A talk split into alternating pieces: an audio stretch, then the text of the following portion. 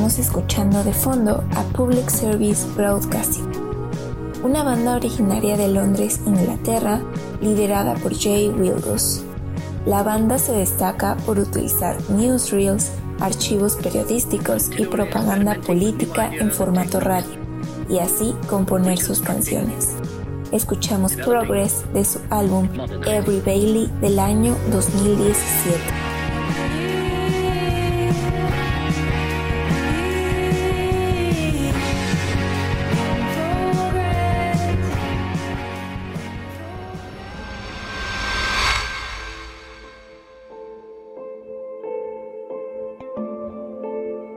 Verdad, porque tienes un perfil muy interesante. Nada más para dar un adelanto, o sea, Diana diseñó barcos para la Armada de Colombia. O sea, con eso yo creo que ya cualquiera...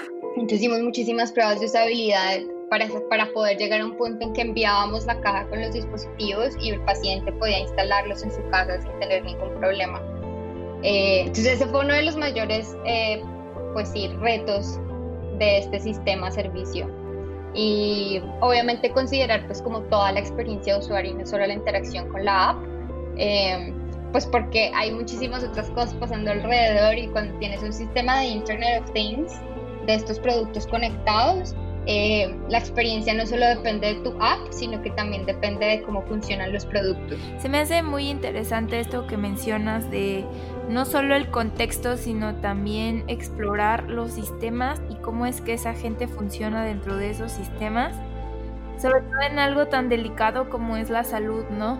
Y algo en lo que a veces no se invierte el, diseñar un microscopio para diagnosticar este, lo de la malaria en Uganda. ¡Wow! O sea, ¿qué fue para ti ese, ese proyecto, eh, Diana? Y pues entonces empezó el proceso de diseño, investigación, em, nos dimos cuenta y empezamos como a, pensar y a visualizar cómo funciona el sistema de salud en Uganda y, y cómo podríamos em, generar alto impacto con bajos recursos y cuál era la enfermedad, eh, pues todo esto fue a través de la investigación. ¿Qué enfermedad? Yo quería decir respecto a lo que tú dijiste, Iván, ah, de cómo el diseño te ayuda a ver problemas, entender problemas y visualizar. Básicamente este proyecto fue todo acerca de eso, como cómo entiendes los problemas que te están experimentando y cómo los visualizas para que haya un entendimiento de todos los actores de que estos problemas realmente existen y cuáles son las causas y las consecuencias.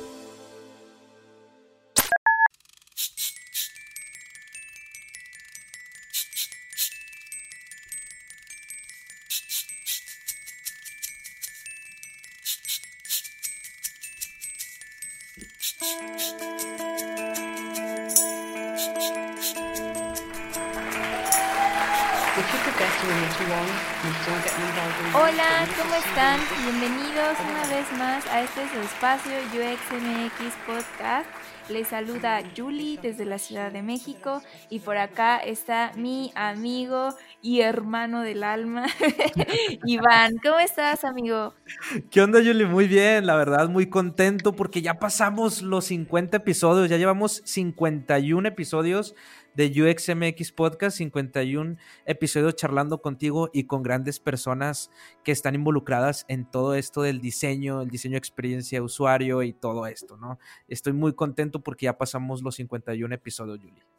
Sí, fíjate que yo también y más contenta aún porque vamos a estar ahí haciendo algunos cambios en el podcast que esperemos que les gusten y pues este lo hacemos con todo nuestro amor como siempre y porque pues nos gusta estar ahí haciendo cosas siempre, no somos muy inquietos básicamente.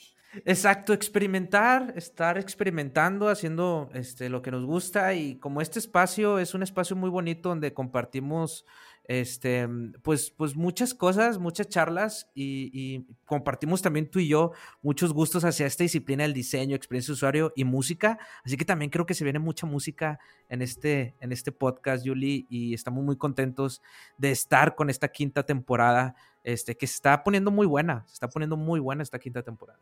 Sí, pues fíjense que abrimos una sección mini musical en la cual vamos a estar poniendo pistas de algunas bandas que nos parecen muy interesantes y sobre todo porque la música es algo que nos gusta mucho y nos parece como un elemento muy importante en el proceso creativo y también eh, psicológicamente, que cómo influye nuestro estado de ánimo y eh, pues esta sección la estamos diseñando con ese sentido, que podamos descubrir algo nuevo y que nos ayude a sentirnos bien e inspirarnos. Así es, así me encanta cómo mencionaste cómo la música influye tanto en el proceso creativo. Yo creo que es indispensable. Pero vamos a darle la bienvenida a nuestra invitada, ¿no, Yuli? Sí, hoy tenemos una invitada con muchísima, muchísima experiencia y que nos va a, a compartir pues muchas cosas interesantes, ya sea sobre diseño digital, diseño de objetos y diseño de servicios, creo que ella se las sabe todas. y pues estoy muy contenta de darle la bienvenida. Ella es Diana González, es eh, Interaction Designer and Service Designer y pues este, hoy nos acompaña acá en el podcast. Bienvenida, Diana. Hola, mucho gusto. Eh, es un placer estar acá. Estoy muy contenta de tener esta oportunidad de compartir un poquito con toda la comunidad.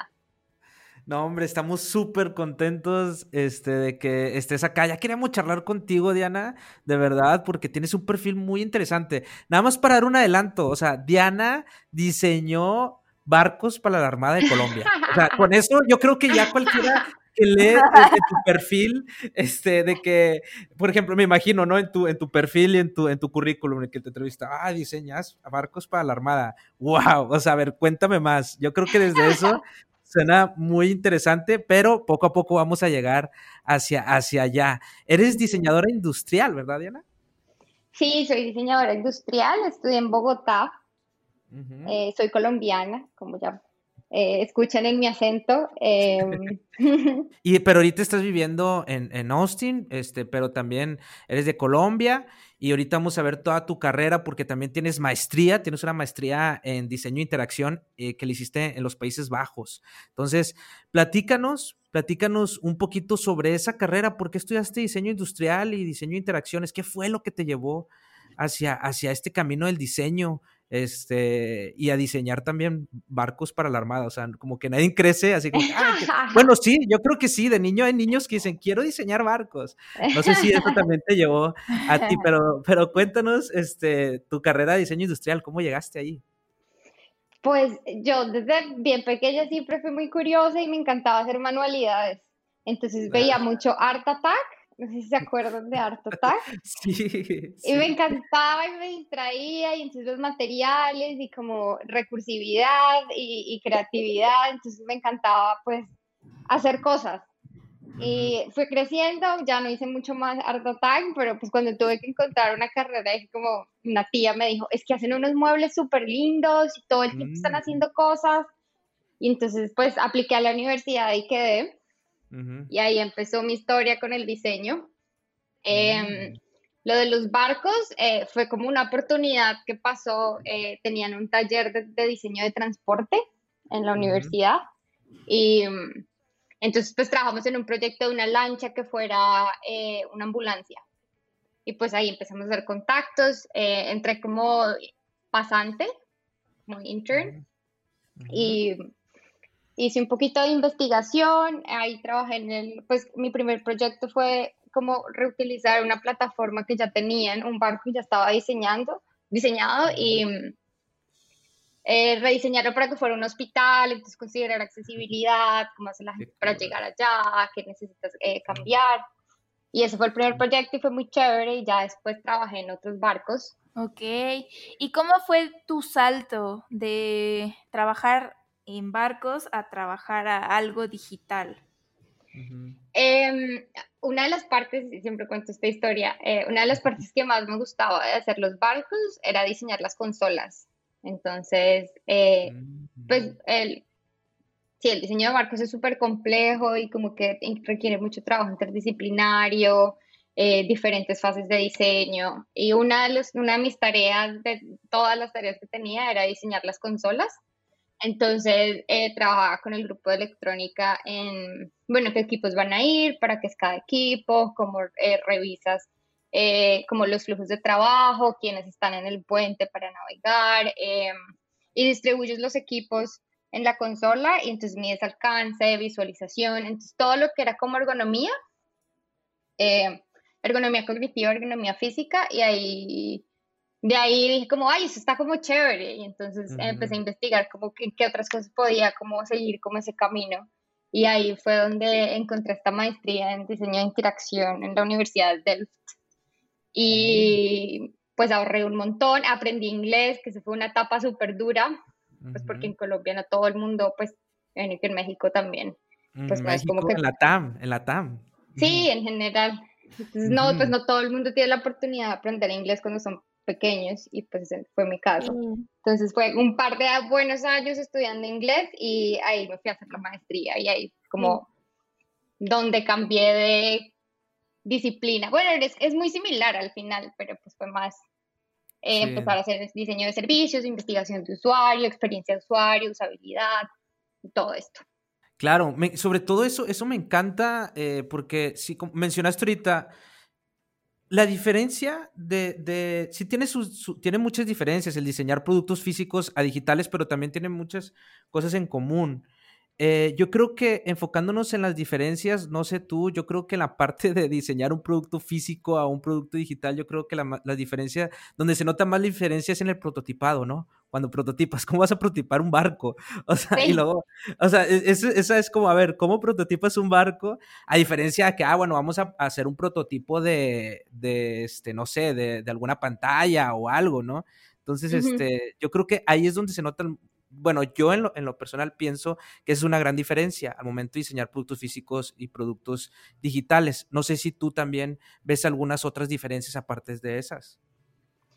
Sí, claro, lo que dices del prototipado, lo que nosotros hacíamos era modelos 3D, entonces hacíamos diferentes, eh, en, algún, en algún punto similar, ¿no? Diferentes fidelidades del prototipo, entonces empezábamos con un 2D eh, del barco, integrando ciertos equipos que puedes integrar en un 2D, luego pasábamos a un 3D que fuera más como Rhino, una cosa más básica, y luego pasábamos a un programa especial de, em, de barcos, de diseño de barcos, donde de ahí se sacaban los planos de producción. Entonces, mm. el prototipo toma un montón de tiempo y es el primer barco es un prototipo y luego entonces las cosas que se modifican en campo cuando se construye, esas cosas vuelven y las actualizas para el siguiente, el siguiente paso. Eh, otra cosa mm. que también es muy diferente es el uso de materiales, ¿no? Porque cuando estás haciendo un producto, pues tienes que considerar el proceso de producción, eh, qué tipo de materiales usas, porque es el material, eh, si es el más óptimo, dimensiones, como todo lo que es entendimiento del 3D. Esa es una de las, pues, de las diferencias que veo. Y hablando un poco de pronto de similitudes, em, el hecho de que toca trabajar con otras disciplinas eh, y como por ejemplo entender a los ingenieros y aprender de su lenguaje y aprender cuáles son las prioridades para ellos y cuáles son las prioridades para ti como diseñador, eh, eso también se ve en el mundo digital. Sí, cómo aprendes a trabajar, integrarte y, comunicarte y sí. sí. Yo creo que los procesos son muy, muy parecidos, solo cambian como este aspecto de con qué, disciplinas están jugando, ¿no? O, qué materiales y qué cosas tengo al alcance para construir. Entonces, este, era algo que hemos venido platicando y platicamos incluso en el podcast de Desnudando el UX. este, esta parte del diseño que es el proceso y conjuntas áreas y una serie de conocimientos para poder este, llegar a tu objetivo final.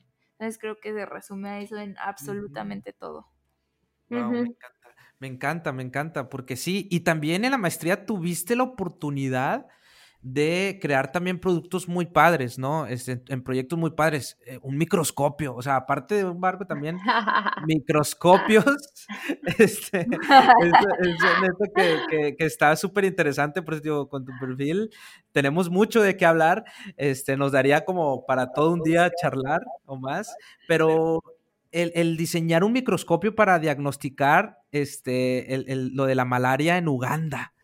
¡Wow! O sea, ¿qué fue para ti ese, ese proyecto, eh, Diana? Eh, Eh, pues fue un proyecto entre cuatro estudiantes eh, con un grupo de investigación de la universidad que trabaja en espacios de bajos recursos, entonces eh, tienen presupuesto para hacer proyectos básicamente en África, Latinoamérica y Latinoamérica. Y pues sí, en algún momento el profesor nos dijo, bueno, tenemos esta plata que quieren hacer y pues el primer viaje fue, fueron mis dos compañeros que fueron a investigar, bueno, si necesitamos hacer algo para el sector salud, ¿qué podemos hacer? Y pues entonces empezó el proceso de diseño, investigación, em, nos dimos cuenta y empezamos como a, pensar y a visualizar cómo funciona el sistema de salud en Uganda y, y cómo podríamos... Eh, generar alto impacto con bajos recursos y cuál era la enfermedad, eh, pues todo eso fue a través de la investigación, qué enfermedades eran más relevantes y qué problemas habían alrededor de esas enfermedades. Entonces, uno de los problemas que encontramos, que ustedes saben que mucho de eh, la investigación es encontrar los problemas y determinar eh, cómo atacar esos problemas o de quiénes son los actores alrededor de esos problemas. Entonces, en este caso, en el sistema nos dimos cuenta que la gente toma muchas, muchas pastillas para la malaria porque cada vez que tienen fiebre creen que tienen malaria. Y pues no siempre es el caso. Entonces, eso genera resistencia en, los, eh, pues en el cuerpo para esta medicina. Y cuando tienen malaria, de verdad, pues ya no, las medicinas no son tan eficientes. Eh, nos dimos cuenta que eh, no en todos los centros de salud, porque la mayoría de la gente en Uganda vive en las áreas rurales, creo que es como un 70-80%. Don't quote me on that, porque no estoy segura. Eh, pero hay una población rural muy grande y entonces estos sistemas de salud no llegan hasta allá. Eh, y pues es muy difícil diagnosticar porque el sistema que tienen en los lugares de más bajos recursos son estas strips como de anticuerpos. No, mentira, no son anticuerpos un rapid testing y estos tienen muchos falsos positivos, entonces les vas a estar eh, otra vez dando pastillas de malaria para gente que no las necesita.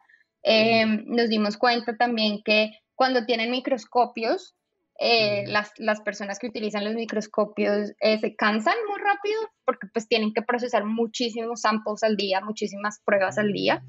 Entonces, em, muchas veces no terminan de contar la cantidad que, tienen que contar la cantidad de parásitos que hay en, cada prueba y no terminan porque están cansados y eso significa que el tratamiento no está de acorde a la intensidad de la enfermedad. Que creo que aquí, perdón, que, que, porque todo esto que mencionas, o sea, es, es, parte de lo que aprendiste demasiado aquí de entender el contexto, ¿no? O sea, los contextos sumamente importantes al momento de diseñar algún, lo que sea, ¿no? O sea, que es importantísimo el contexto y todo esto que nos estás mencionando, está, nos estás mencionando todo el contexto de, esta investigación. Sí, eh, y en, general en, términos de salud y en términos de cualquier intervención en el sector salud y lo que aprendí a través de los años es que el contexto es esencial. tienes que entender el contexto y tienes que entender los sistemas y quién está a cargo, cómo funciona, qué relaciones hay entre los diferentes sistemas, eh, para saber si lo que tú estás diseñando realmente va a cumplir el objetivo que tú crees y no simplemente venir desde tu perspectiva. Y esto pasa pues mucho en el contexto de bajos recursos porque eh, la gente que tiene la plata en los países desarrollados llegan y dicen como, ay no, tú necesitas esto porque así lo hacemos en nuestro país, pero no va a funcionar pues porque la cultura, el contexto, los recursos son tan diferentes que necesitas básicamente diseñar algo totalmente nuevo para que realmente cumpla su función. Sí, claro, totalmente. Se me hace muy interesante esto que mencionas de no solo el contexto, sino también explorar los sistemas y cómo es que esa gente funciona dentro de esos sistemas, sobre todo en algo tan delicado como es la salud, ¿no? Y algo en lo que a veces no se invierte porque pues hay ahí una serie de políticas y temas que no queremos tocar ni profundizar. Sí, no, total. Pero claro, cuando tú vas a diseñar algo para un, para un sistema de salud, tienes que entender cuál es la burocracia que está detrás. Porque si no entiendes eso, y eso termina siendo una barrera para que tu diseño, tu servicio, tu producto o lo que hayas diseñado eh, realmente tenga un impacto. Entonces tienes que conocerlo a profundidad y todas las interacciones. Sí. totalmente. Y creo que también un como caso de estudio latente que estamos viviendo, pues es esta pandemia, están actuando los, los sistemas de salud, cómo la gente está reaccionando, la información que nos llega, la que no nos llega, los mitos que se crean alrededor de todo esto. O sea, creo que los sistemas son una parte fundamental para mm. cualquier caso de estudio que tenga que ver con salud. Claro, Claro, y de hecho, bueno, eh, eh, eso que, menciona, eh, que mencionan es interesantísimo porque yo de hecho ahorita estoy colaborando, estoy trabajando con una startup en el sector salud y sí es importante conocer todas las interacciones que también tenemos nosotros con gobierno, por ejemplo, si, si con las dependencias de gobierno, todos los, los, los cómo, cómo, es su servicio, lo tienes que entender, cómo interactuamos con ellos, cuando un, este, no sé, acá en México un doctor este, receta eh, el medicamento, cómo lo tenemos que dar de alta ante el gobierno, o sea, conocer todas esas interacciones es sumamente importante al momento de diseñar para el sector salud. Y bueno, también para cualquier tipo de, diseño, ¿no? También todo lo que está en el contexto de, nuestro, de nuestro producto o servicio. Pero vamos, para entrar un poquito más a lo de salud, que ahorita es donde estás tú muy fuerte, este, vamos a hacer una pausa y vámonos con una canción este, aquí de una banda que, que me recomendó Yuli y que ayer estuve escuchándola todo el día, Yuli. ¿Cuál es? Sí, esta banda se llama Public Service Broadcasting y vamos a escuchar un cachito de Progress de su álbum Every Bailey.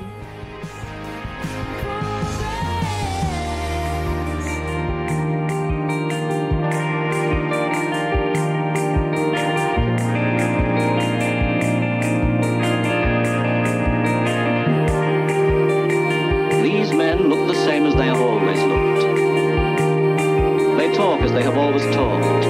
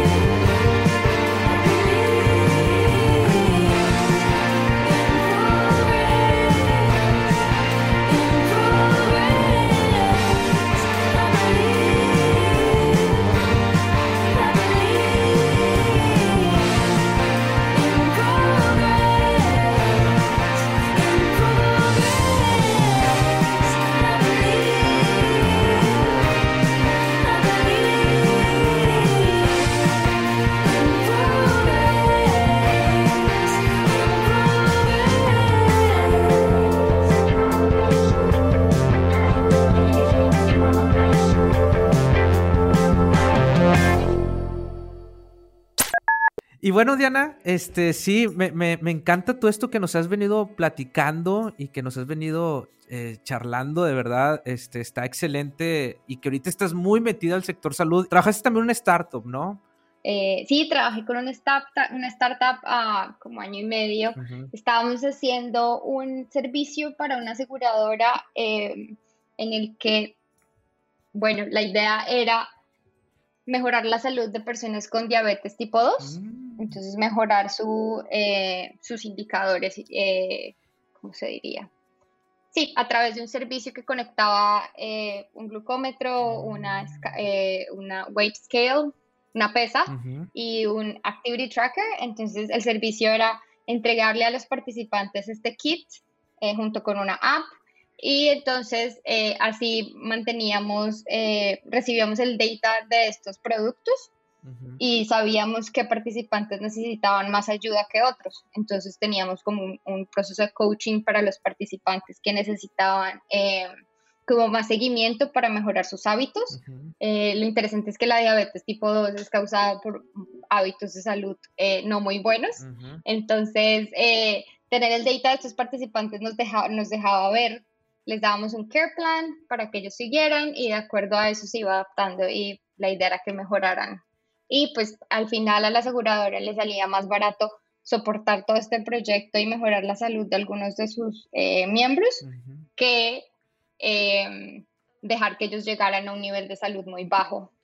Y pues obviamente eso trae otros problemas, ¿no? Como enfermedades adicionales alrededor, que generaría muchísimos gastos a largo plazo. Entonces, básicamente la idea era em, seguimiento de pacientes con enfermedades crónicas, empezando por diabetes tipo 2 y cómo mejorar su, su salud a través de eh, el conocimiento, pues del data que nos llegaba a estos productos. El data. Wow, qué interesante porque mi startup en la que estoy ahorita también es sobre, sobre, bueno, enfermedades crónicas y también está muy enfocado en diabetes, porque es una de las enfermedades que en México, o sea, es yo creo de, enfermedades crónicas la, la, que más este, se tiene, la número uno de enfermedades crónicas y creo que es importante también diseñar ahí soluciones. ¿no? Total, total. Acá en Estados Unidos igual es una enfermedad bastante común, tristemente.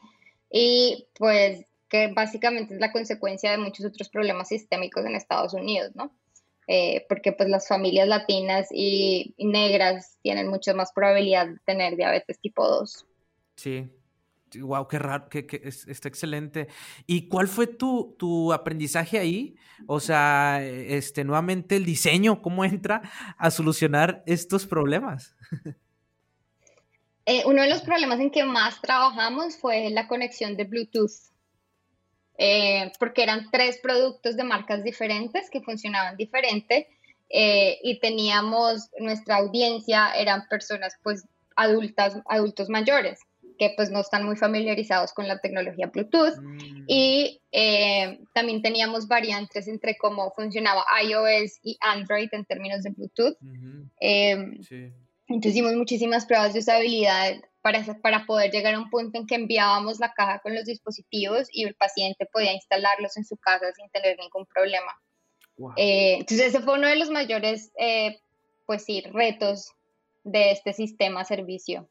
Y obviamente considerar pues como toda la experiencia de usuario y no solo la interacción con la app. Eh, pues porque hay muchísimas otras cosas pasando alrededor y cuando tienes un sistema de Internet of Things, de estos productos conectados, eh, la experiencia no solo depende de tu app, sino que también depende de cómo funcionan los productos. Entonces tienes que tener mucho cuidado en cómo seleccionas los productos porque eso se va a relacionar directamente con la experiencia de usuario. Claro. Algo que me parece interesante es en qué niveles te has involucrado en estos proyectos porque, o sea, sabemos que eres como súper que haces todo y que has estado en muchos lugares y tienes bastante experiencia.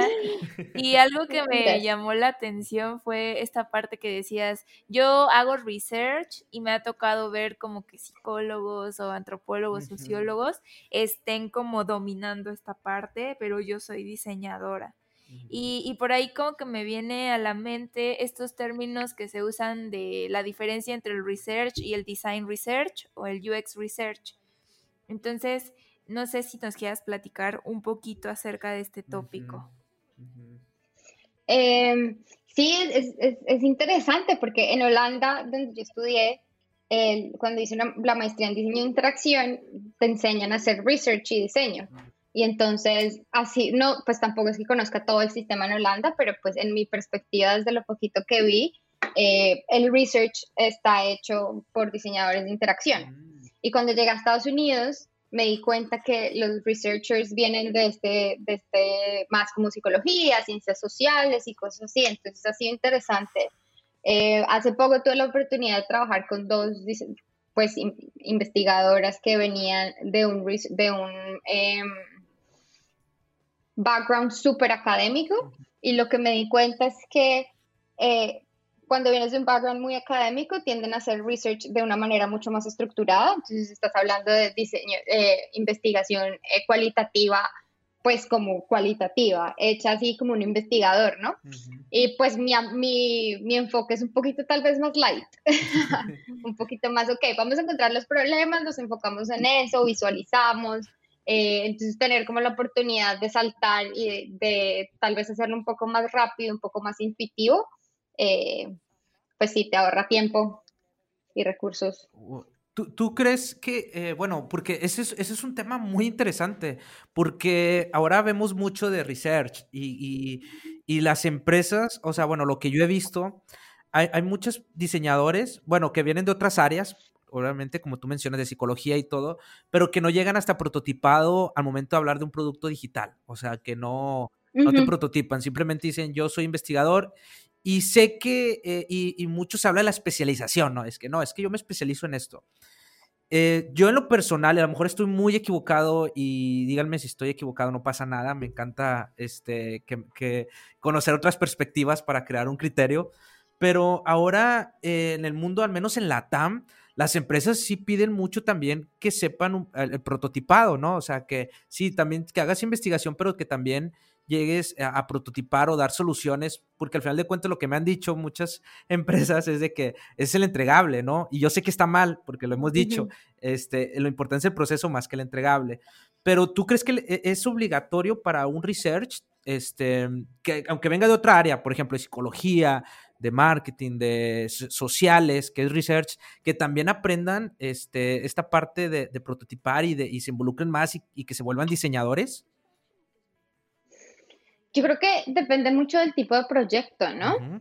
Ok. Pues porque los últimos proyectos en que he trabajado son muy, pues, bueno, específicamente el último fue mucha investigación, entonces ahí puedes utilizar un poquito más de estructura que viene desde el lado académico, uh -huh. pero por ejemplo en startups o lugares sí. donde tienes que trabajar rápido en la industria de la tecnología, -huh. para mí personalmente es muy importante participar de la investigación y del diseño, uh -huh. pues porque básicamente la investigación es lo que te va a dar cómo va a ser tu diseño. Entonces, haber participado en la investigación te vuelve un mejor diseñador. Uh -huh. Claro, sí, sí, exacto. Sí, sí, sí, es mucho sí, de proyecto. Sí, porque hay, hay proyectos a lo mejor muy grandísimos que sí se pueden dar el lujo de tener, pues oye, tú nada más te dedicas a esto y esto, pero hay proyectos y sobre todo en una startup, que, que, yo también ya colaboro mucho con startups, este, eh, es, es donde sí, sí se ocupa ser un poquito más ágiles, ¿no? En ese sentido. Yo creo que ese es, sí. un reto que tenemos en la TAM también, diseñar aquí. Sí, sí, es que hay, hay tantos matices, uh -huh. es muy difícil tener una respuesta sí. y yo creo que en el diseño en general es así, uh -huh. ¿no? Con, y también todas las variables de diseño que hay dentro del diseño experiencia. Sí. Eh, sí. Sí, hay demasiados matices y pues yo intento no irme como por el blanco y negro, sino como explicar la situación un poco, pues porque en cada caso funciona algo diferente. Uh -huh y cada empresa necesita algo diferente. Uh -huh. Entonces, también depende mucho de la fase de diseño. Uh -huh. Si estás diseñando un producto sí. pues desde cero, probablemente la fase de investigación tiene que ser mucho más fuerte. Claro. Si estás simplemente mejorando un workflow, pues tal vez no necesitas un investigador súper uh -huh. académico. Exacto. Sí. sí, lo que mencionamos an antes de la canción es el contexto. Saber sí. llegar y leer el contexto de la empresa. Sí. Oye, y también eh, es, es, que acá Diana detrás de uh -huh. cámaras nos compartió como varios casos muy interesantes sí. en los que estuvo participando y yo estoy como aquí viendo este para preguntar.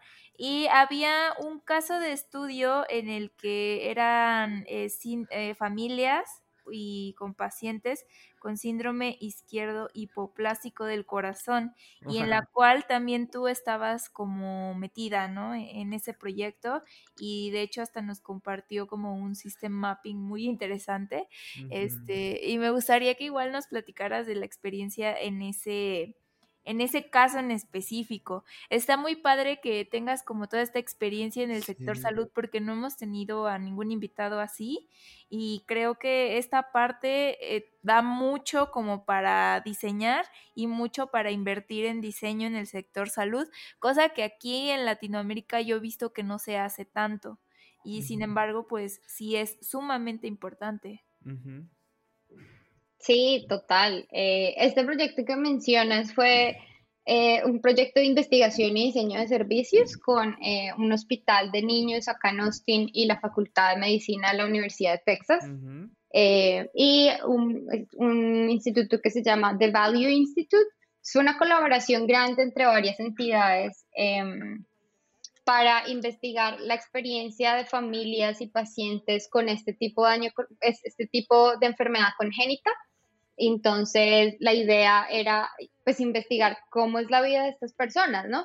Pues porque es un defecto de alta mortalidad y es un defecto básicamente que nunca, es una enfermedad crónica, se vuelve una enfermedad crónica, solo puedes mejorarlo, pero nunca puedes curarlo. Entonces los, niños tienen eh, dos operaciones a corazón abierto cuando nacen y les hacen una más a los cinco años. Básicamente el defecto es que eh, nacen sin el ventrículo izquierdo, mm. entonces no existe un balance entre lo que el corazón bombea y la sangre que llega a los pulmones. Entonces, pues es una experiencia muy traumática para los padres al principio, pues tener que estar en el hospital por seis meses.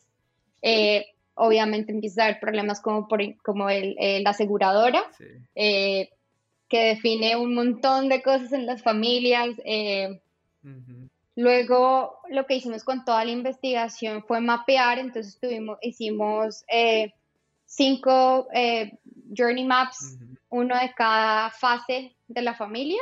Entonces empiezas con prenatal, cuando los diagnostican, qué pasa cuando los les dan el diagnóstico, qué se puede mejorar en el servicio, cuáles son los problemas que tiene el servicio ahora.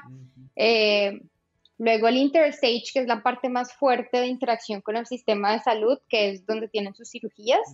Y pues aprendimos un montón de estas familias. Eh, y lo más importante de este proyecto fue em, el enfoque en algo que se llama los factores determinantes de la salud. Y entonces existe en el sistema de salud el, como la idea de que lo más importante de tu salud es el, el cuidado que recibes en el hospital. Pero la verdad, cuando empiezas a ver un poco más, eso solamente representa el 11% de tu salud. Eh, el 22% adicional es genética, 24% de tus circunstancias sociales y 36% tu comportamiento personal. Entonces empezamos a investigar no solamente la interacción con el sistema de salud, sino qué pasa en las familias detrás y cómo podemos soportar diferentes partes de los eh, determinantes sociales de la salud para que tengan una mejor experiencia. Wow, me encantó, me encanta porque bueno, primero, primero quiero mencionarte algo que me llamó la atención. O sea, pareciera que cuando me empezaste a hablar sobre este problema estaba hablando con una doctora y eres, y eres diseñadora. O sea, y es, intenso, intenso. del oficio. Sí, exacto. eso es lo bonito del diseño. O sea, el, el poder también conocer de otras áreas y empaparse ¿verdad? A, una profundidad. Aprendes todo el tiempo. Este, me, me encanta. Y, y, y, eso me gusta del, del, del diseño, ¿no? Te lleva a que conozcas otras, otras áreas y a profundidad para conocer esto que también me gustó mucho de esta investigación, el contexto y que no se reduce a un solo problema, a decir, no, pues es que en, en hospitales, ¿no? El, pero dices, eso nada más representa cuánto el porcentaje, el que tengas buen cuidado, 11. el 11%. o sea...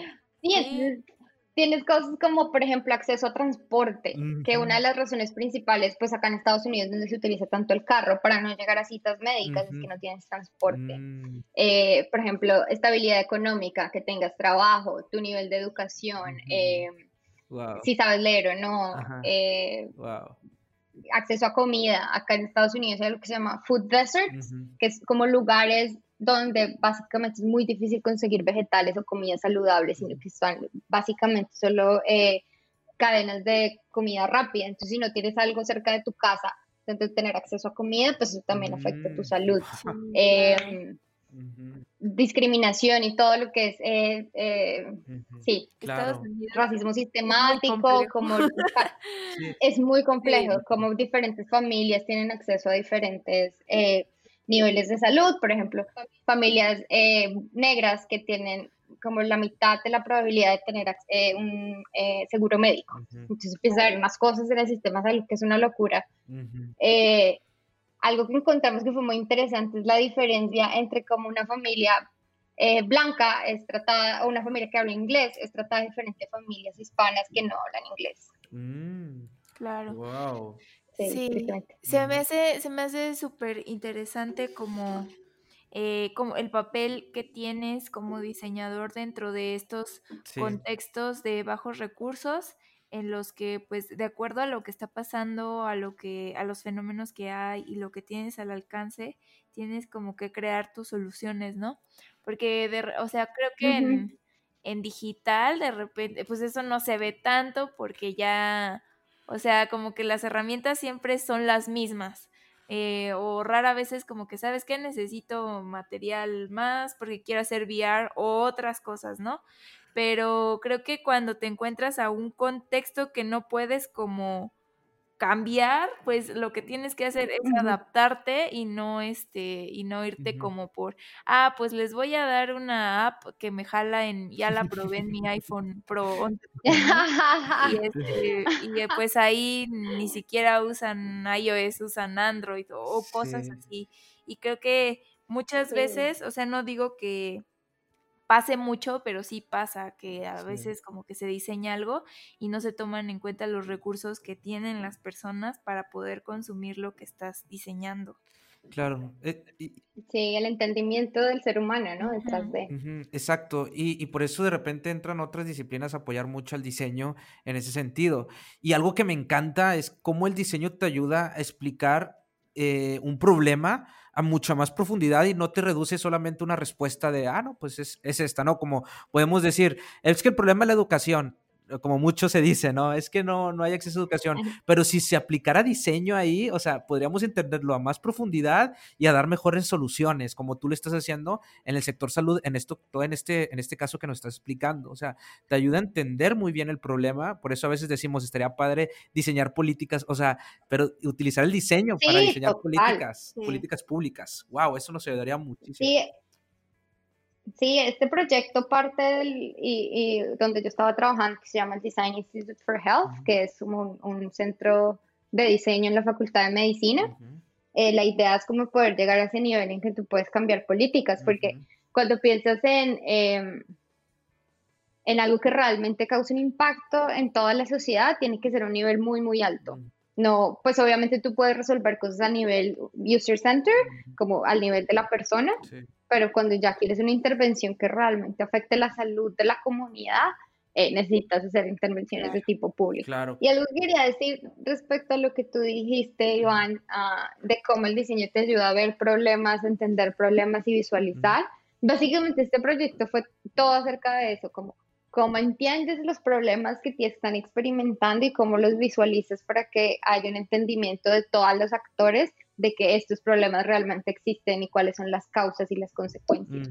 Entonces, sí, el diseño y la capacidad de visualizar, de visualizar sistemas, de visualizar experiencias, de entender problemas complejos, eh, es esencial. Y, dar solución, y ya una vez entendiéndolos, dar las mejores soluciones, ¿no? Como decía Yuli, no pensado desde afuera, sino ya han pensado con un entendimiento profundo hacia estos problemas interacciones, ¿verdad? Sí, correcto. Pues creo que estuvo bastante buena esta plática. Ya llegamos al final de este episodio, pero nos vamos con esta cápsula de recomendaciones en donde Diana nos va a recomendar algunas cosillas por ahí para los que sigan interesados en healthcare o diseño de servicios o diseño de interacción. Así es. Pues bueno, algo que nos pueda recomendar, Diana, de libros o documentos o algo. Eh, ay, la verdad, no sé, en esa me cogieron súper fuera de... No pasa nada, no pasa nada. hay, hay, hay, una página que me gusta mucho que se llama Service Design Tools, eh, que tiene como diferentes eh, ¿cómo se dice? herramientas que puedes utilizar para, pues, para investigar y para presentar servicios y para validar servicios. Pues me gusta mucho. El otro es que me imagino hay otro de Service Design. Toolkit, no.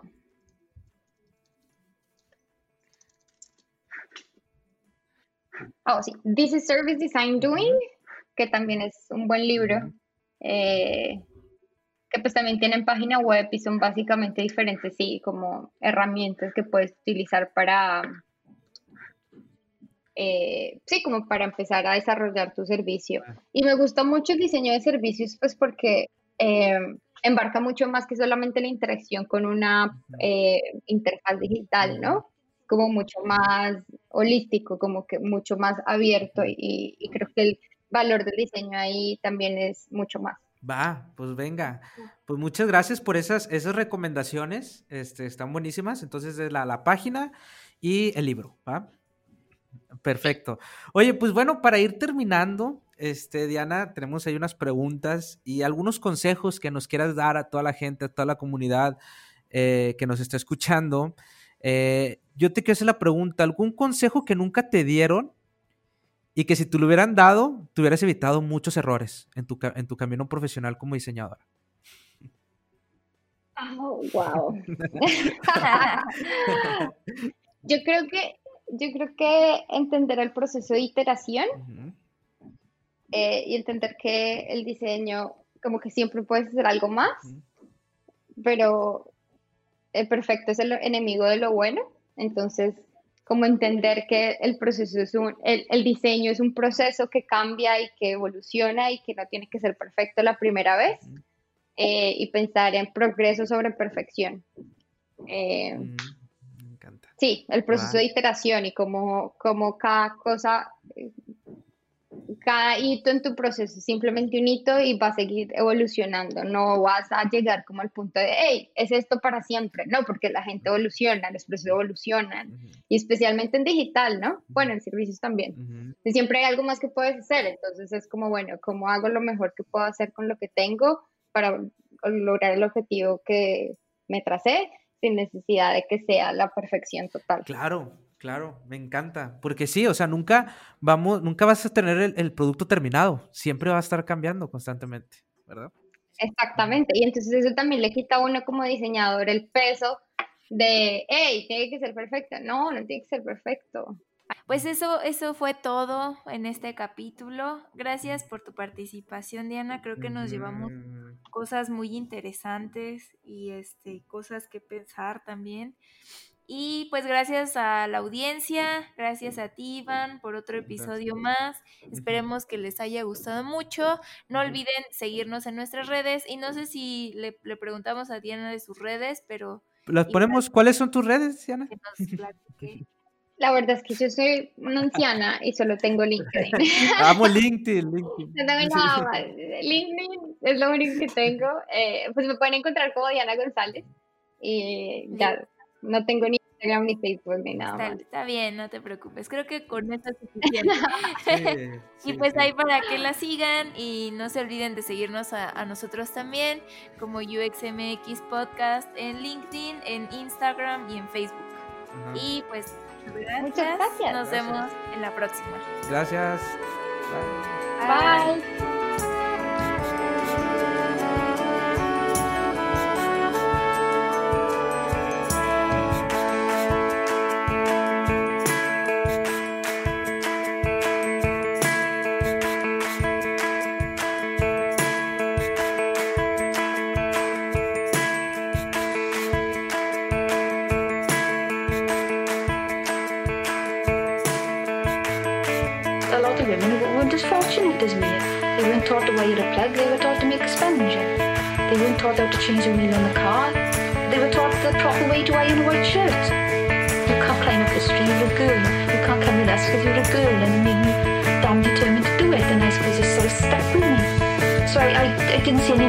Shouldn't be out there doing what I was doing, why I shouldn't go picketing, why I shouldn't